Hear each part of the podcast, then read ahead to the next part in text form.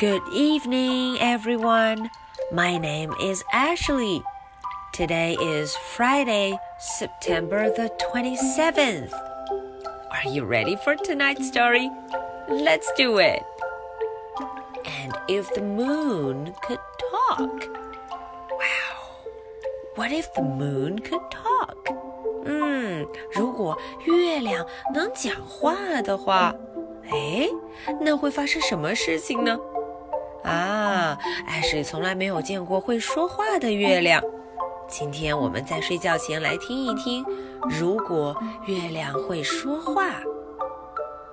If the moon could talk. Somewhere a pair of shoes lies under a chair. 哎，在一个地方啊，一把椅子下面有一双鞋，a pair of shoes. A window yawns open. Twilights blaze a trail across the wall. 嗯，这窗户 window 像打了一个哈欠，啊啊，嗯，它慢慢的被打开了，夜色呀就跟着这个墙壁慢慢的散开，天黑了。And if the moon could talk. It would tell of evening stealing through the woods and a lizard scurrying home for supper. 哎，如果月亮会说话，If the moon could talk，它会说话，它会说什么呢？它会说啊，这个夜晚偷偷地溜进了丛林，woods，丛林。 一只蜥蜴，a lizard，一只蜥蜴匆匆忙忙地赶回家，要吃晚饭，supper，它要回家吃晚餐呢。Someone hums quietly，哎，有人在轻轻地歌唱。A clock ticks，闹钟滴滴答答地响着，tick tock，tick tock，tick tock。A light flicks on，电灯被打开了，房间里亮堂堂的。And if the moon could talk, it would tell of stars flaring up one by one and a small fire burning by a tree. 哇哦！大家看图上，嗯，如果这月亮会说话，If the moon could talk，它会说什么？ 他会说呀，星星一个一个的亮了起来，The stars are lighting up。嗯，而且树边被升起了一个小小的篝火，一小丛篝火呢，a small fire。Papa opens a book and turns the pages. 哎，爸爸展开了一本书，嗯，他把书打开，一页一页的翻。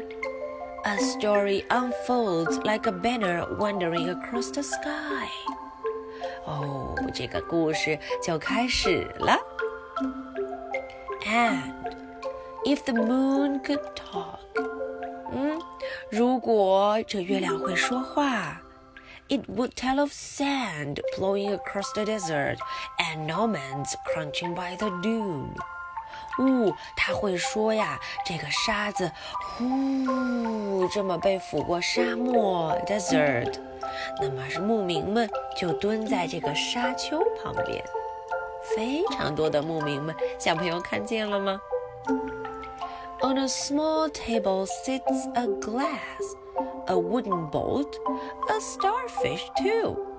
哎，还有什么东西出现了？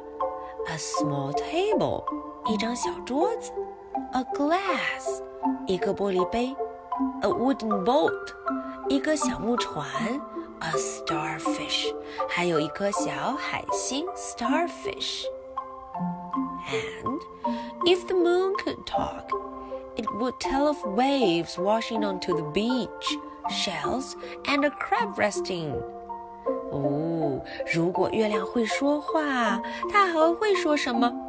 它会说啊，这个 waves 会说海浪拍打着沙滩，上面有什么？shells 贝壳，and a crab 还有螃蟹呢。Music chimes from a small box on the shelf. 哼，你你们听，有音乐传来，从哪里传来的？架子上有一个小盒子，a small box。A mobile stirs the air。嗯，音乐声叮叮咚咚的，真好听。On a chair, a rabbit sits listening。在椅子上有一只小兔子坐着正听呢。嗯，a rabbit。And if the moon could talk, it would tell of the wind rocking a tree and a bird safe in its nest. 啊，如果月亮会说话，它会说风吹动着一棵树。